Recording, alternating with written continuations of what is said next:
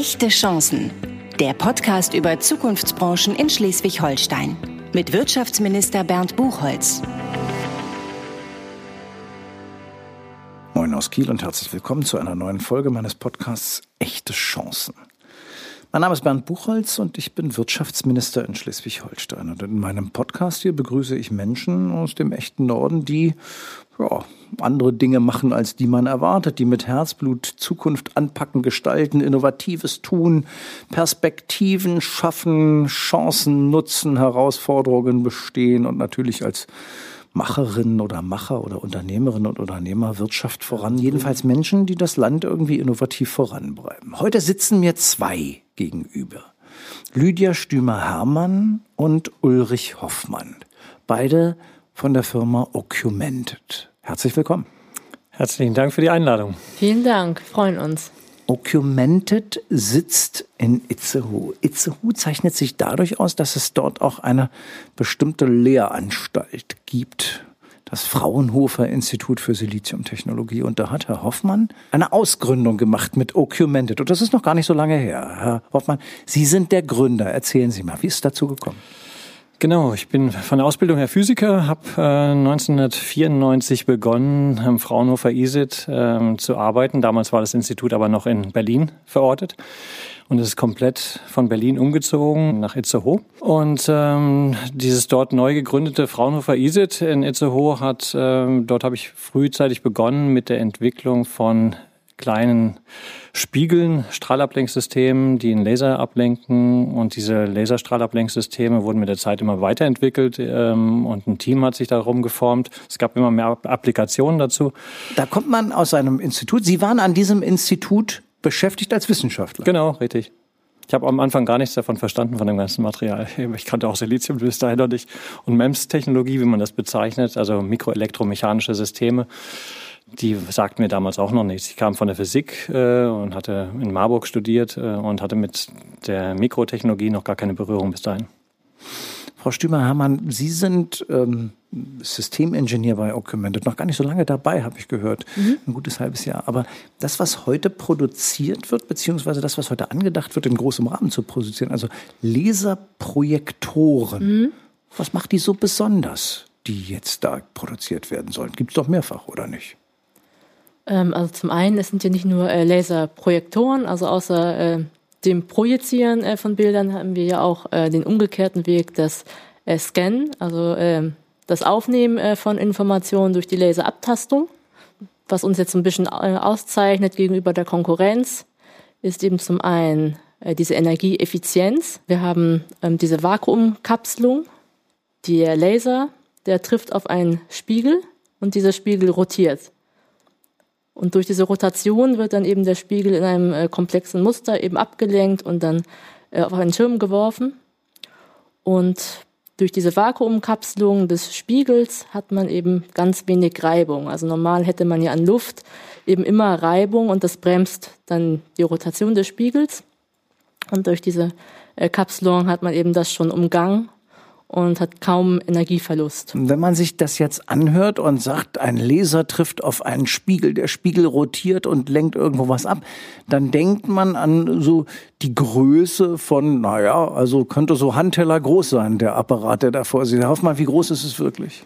Die Spiegel haben typischerweise einen Durchmesser von einem Millimeter, maximal so drei Millimeter. Es gibt auch noch ein paar Ausnahmen, die sind nochmal bis zum Zentimeter groß. Die braucht man, um große Reichweiten messen zu können.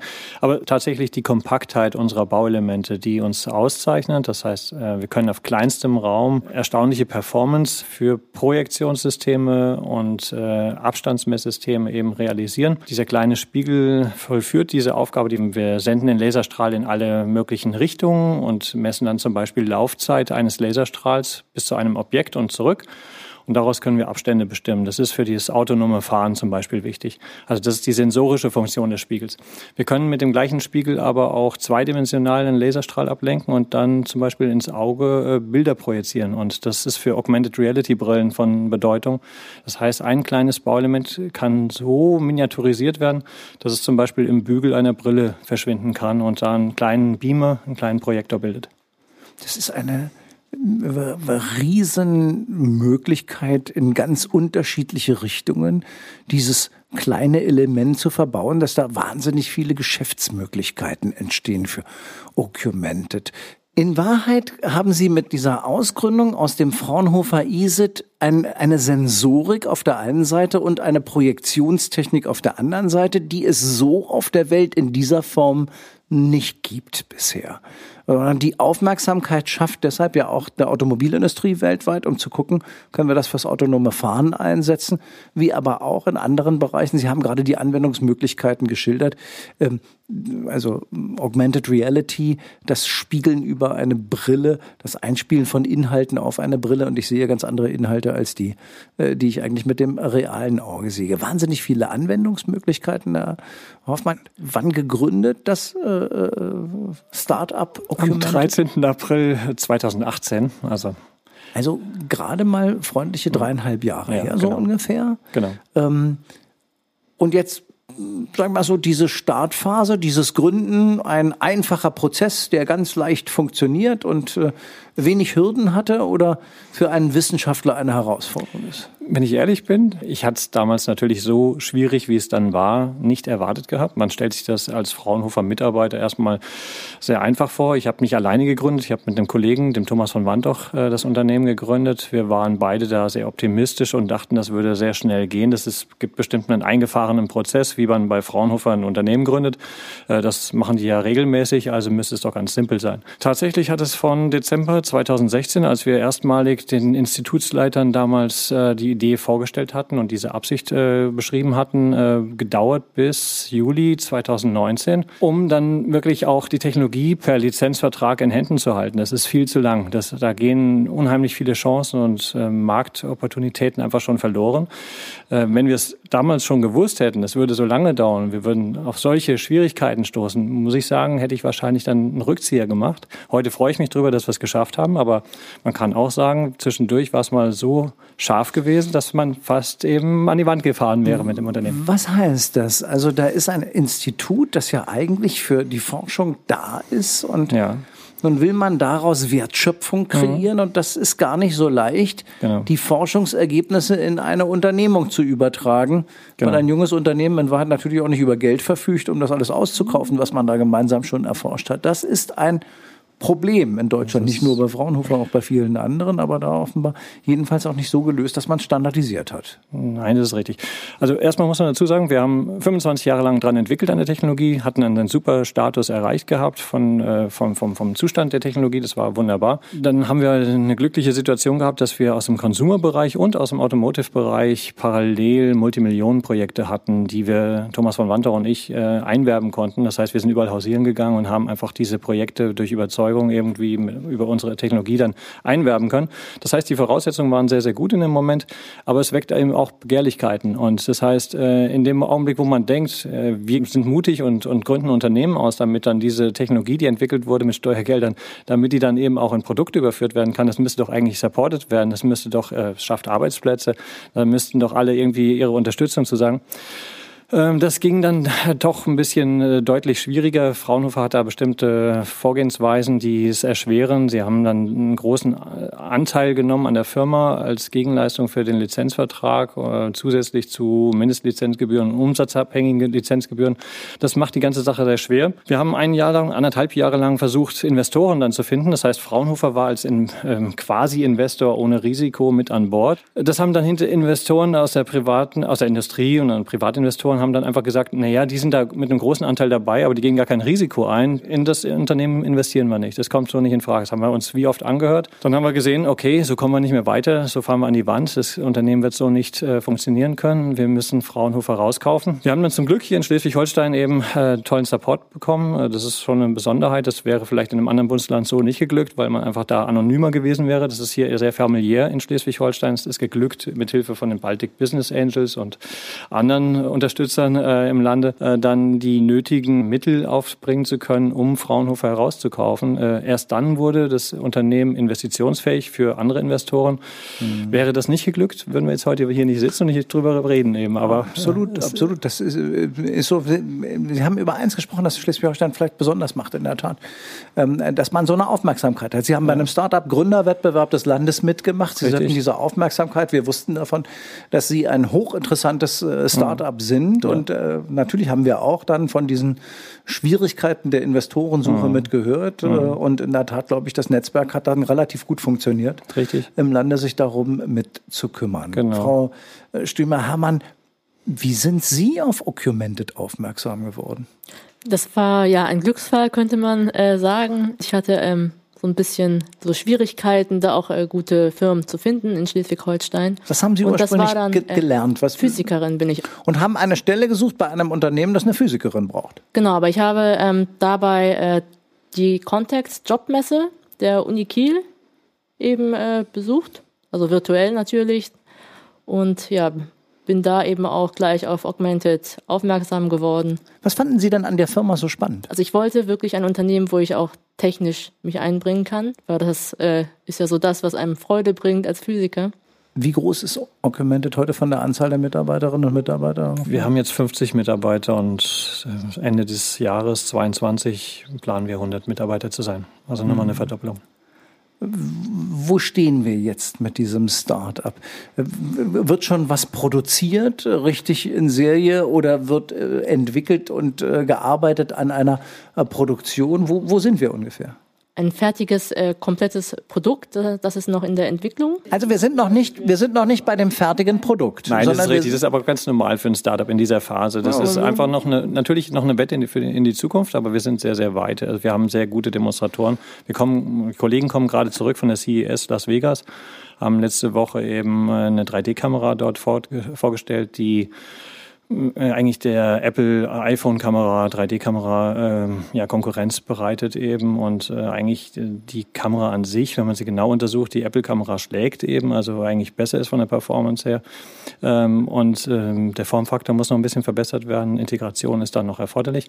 Aber man ist da sehr, sehr weit. Das gleiche können wir vorstellen für Augmented Reality-Brillen. Da haben wir schon im November letzten Jahres in Santa Clara auf der Augmented World Expo einen Prototypen gezeigt ähm, und der sehr viel positiven Anklang gefunden hat. Äh, und äh, das heißt, wir können einfach demonstrieren, dass das integrationsfähig ist, dass das dieses Riesenpotenzial mhm. bereithält. Und also Fantasie kann man da auf jeden Fall entwickeln. Ähm, ich sage jetzt nochmal auch, ne, Wirtschaftsminister interessiert sich immer für Wertschöpfung, nicht nur für äh, das, was da ist. Heißt aber auch, Sie sind da in der Phase 50 Menschen entwickeln weiter an dem Produkt, um es in Wahrheit marktreif zu machen. Was sind die Herausforderungen?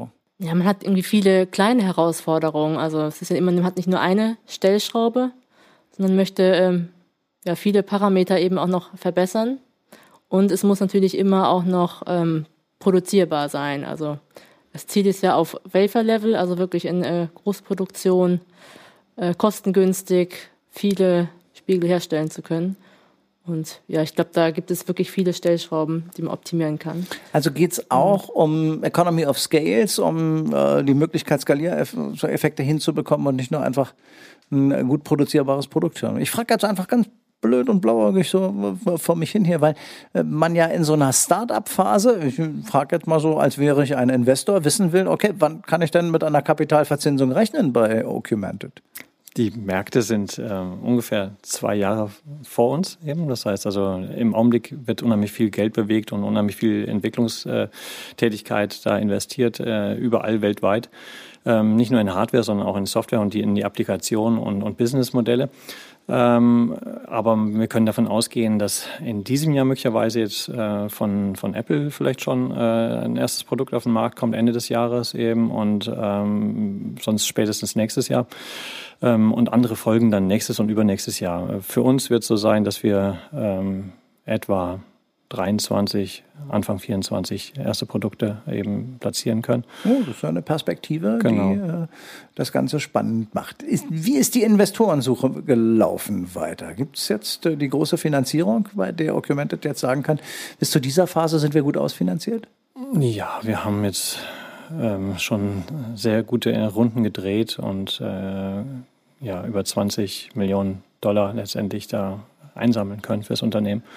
Das ist schon für ein so junges Unternehmen. Eine Riesensumme, ja. ja es ist in anderen Bereichen im Silicon Valley hm, würde man sagen, ja, also normal. Das ist normal, nicht? Das ist so die äh, Startup-Phase, die man ja. da irgendwo so hat. Aber ähm, bei uns ist das wirklich rasend viel Geld. Ist das deutsches Kapital, das Sie eingesammelt haben, oder ist das international? Ist das internationale Investmentfonds? Der allererste Investor war ein Asiate gewesen, äh, der als Business Angel und Ingenieur einfach unsere Situation etwa einschätzen konnte und da einfach sofort gesagt hat, ich glaube daran, dass es genau genau das richtige, die richtige Ausrichtung. Ähm, da möchte ich investieren. Ihr seid zwei tolle Köpfe, Thomas und, und ich eben, und, und ähm, in euch investiere ich und äh, ich glaube da dran an die Geschichte. Ich, und er hat auch gar keine weiteren Forderungen gestellt. Er, er hat es laufen lassen und das funktioniert wunderbar mit ihm. Überwiegend haben wir dann anschließend äh, deutsche Investoren dazu bekommen und jetzt ist erstmalig eben auch ein, ein in Tokio und äh, Silicon Valley äh, lokalisierter Investor noch mit dazu gestiegen, IT-Farm die uns dann auch den weiteren Weg äh, äh, leichtern, eben jetzt auch in den USA noch weitere Investoren bekommen zu können. Eine äh, erstaunliche Entwicklung äh, mit einem irren Potenzial, das muss man einfach sagen. Frau Stümer-Hermann, Sie sind zur Company dazugestoßen und kommen ursprünglich woher? Ähm, ja, ich komme noch frisch von der Uni tatsächlich. Und die haben Sie gemacht wo? Äh, in Kiel.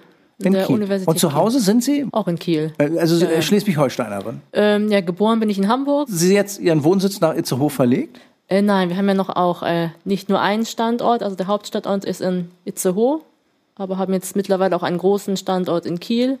Und, und sind, sind, auch dabei, ja genau, und ähm, sind auch dabei, noch weitere Standorte aufzubauen. Das Thema Menschen für Augmented und äh, für die Company zu überzeugen. Weil in der Tat, wenn man 100 Leute am Ende des Jahres sein will, braucht man noch zusätzliche 50 Menschen, die alle von hohem Qualifikationsniveau sein müssen. Ist das einfach, simpel oder ist das schwierig? Man denkt erstmal, ja, hier im Norden ist man vielleicht möglicherweise schlechter aufgestellt, aber es ist genau das Gegenteil ist der Fall. Also im, in Süddeutschland ist es so, dass die Firmen sich die gegenseitig wegnehmen, die, die besten Kandidaten.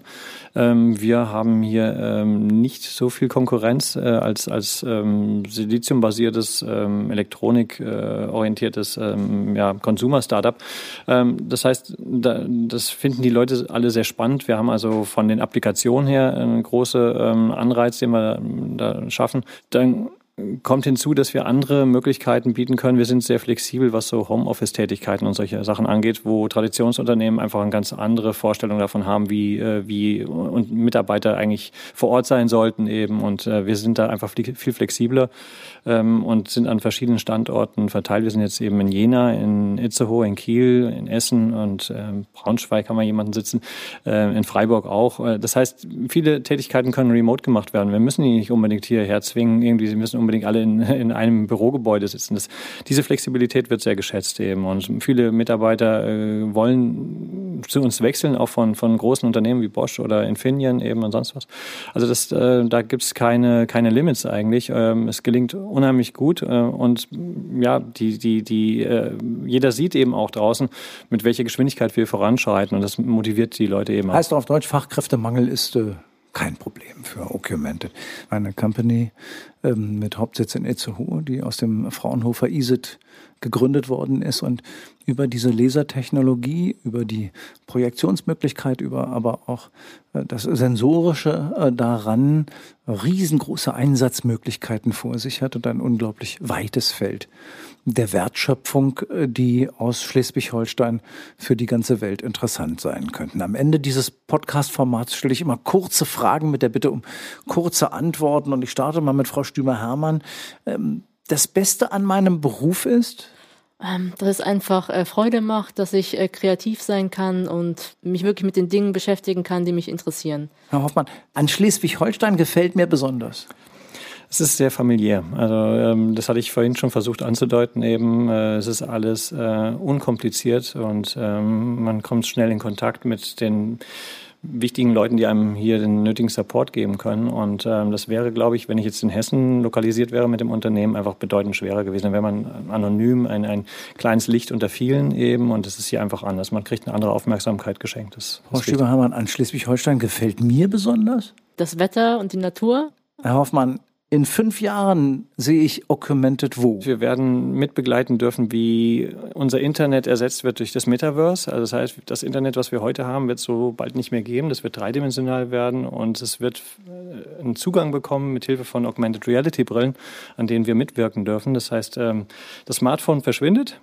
Und Augmented Reality Brillen sind der Zugang, um dreidimensional zu jedem Zeitpunkt interaktiv, situationsabhängig ähm, reale Welt und synthetische Welt miteinander zu verschmelzen. Das heißt, daran werden wir uns gewöhnen müssen, dass es einfach äh, unser permanenter Begleiter ist, dass wir also quasi das Internet vor Augen mitschleppen, ähm, dreidimensional eben und einfach äh, davon profitieren werden, dass es jede Menge Zusatzinformationen gibt, die wir in Alltagssituationen brauchen können. Äh, vielen Dank, dass Sie dabei waren. Das hat äh, Spaß gemacht zu hören, wie ein Startup, eine Company sich entwickelt. Ich hoffe, Ihnen beim Hören hat es auch Spaß gemacht und äh, beim nächsten Mal macht es Ihnen auch wieder Spaß, wenn andere Gäste Gäste oder ein anderer Gast dabei ist bei meinem Podcast Echte Chancen. Das war der Podcast des Wirtschaftsministers in Schleswig-Holstein. Vielen Dank, dass Sie dabei waren.